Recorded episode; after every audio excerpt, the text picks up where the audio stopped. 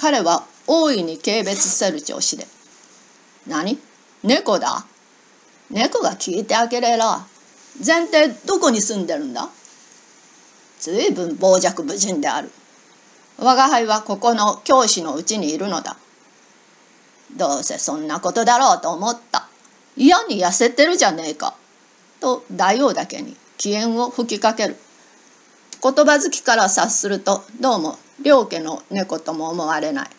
しかしその油ぎって肥満しているところを見るとごちそうを食ってるらしい。豊かに暮らしているらしい。我が輩は「そういう君は一体誰だい?」と聞かざるを得なかった。ありゃ車屋の黒よ。公然たるものだ。車屋の黒はこの辺で知らぬ者なき乱暴猫である。しかし車屋だけに強いばかりでちっとも教育がないからあまり誰も交際しない。同盟敬遠主義の的になっているやつだ。我が輩は彼の名を聞いて少々尻こすばゆき感じを起こすと同時に一方では少々警部の念も生じたのである。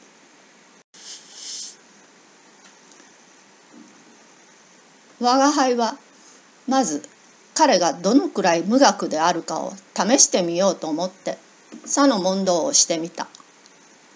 一体車屋と教師とはどっちが偉いだろう？車屋の方が偉いに決まっていらがな。おめえのうちの主人を見ねまるで骨と皮ばかりだぜ。君も車屋の猫だけにだいぶ強そうだ。車屋にいるとごちそうが食えると見えるね。なにあれなんざ？どこの国へ行ったって？食い物に不自由はしねえつもりだ。おめえなんかも茶畑ばかりぐるぐる回ってねえでちっと俺の後へくっついてきてみねえ。一月とたたねえうちに見違えるように太れるぜ。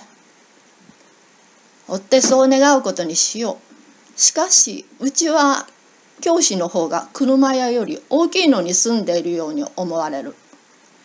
べらぼうめうちなんかいくら大きくたって腹の足しになるもんか。彼は大いに感触に触った様子で感畜を削いだような耳をしきりとピクつかせてあららかに立ち去った。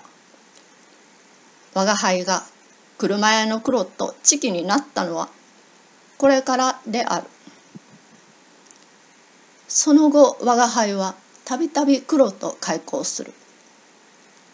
開口するごとに彼は車や相当の起源を吐く。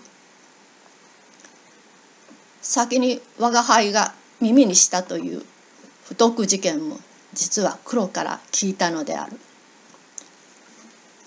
ある日例のごとく我が輩と黒は暖かい茶畑の中で寝転びながらいろいろ雑談をしていると彼はいつもの自慢話をさも新しそうに繰り返した後で我が輩に向かって下のごとく質問した「おめえは今までネズミを何匹取ったことがある?」知識は黒よりもよほど発達しているつもりだったが腕力と勇気とに至っては到底黒の比較にはならないと覚悟はしていたもののこの門に接したる時はさすがに決まりがよくはなかった。けれども事実は事実で偽るわけにはいかない。我が輩は実は取ろう取ろうと思ってまだ取らないと答えた。黒は彼の鼻の先からピンと突っ張っている長いひげをビリビリと震わせて非常に笑った。元来黒は自慢をするだけにどこか足りないところがあって彼の機嫌を感心したように喉をコロコロ鳴らして緊張していれば甚だ御しやすい猫である。我が輩は彼と近づきになってからすぐにこの呼吸を飲み込んだからこの場合にも生地己を弁護してますます形勢を悪くするのも愚である。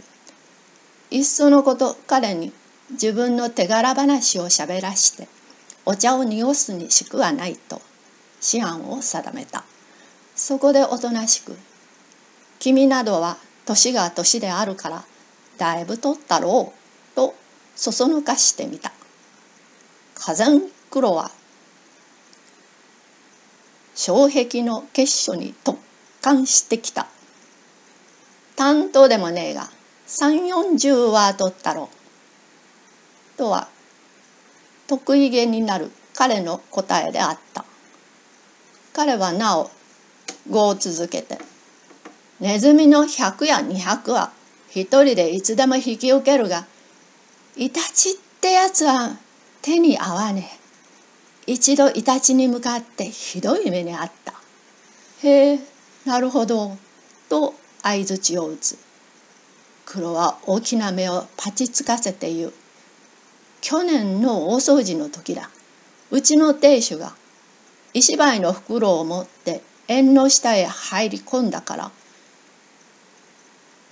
おめえ大きなイタチの野郎が面食らって飛び出したと思いね。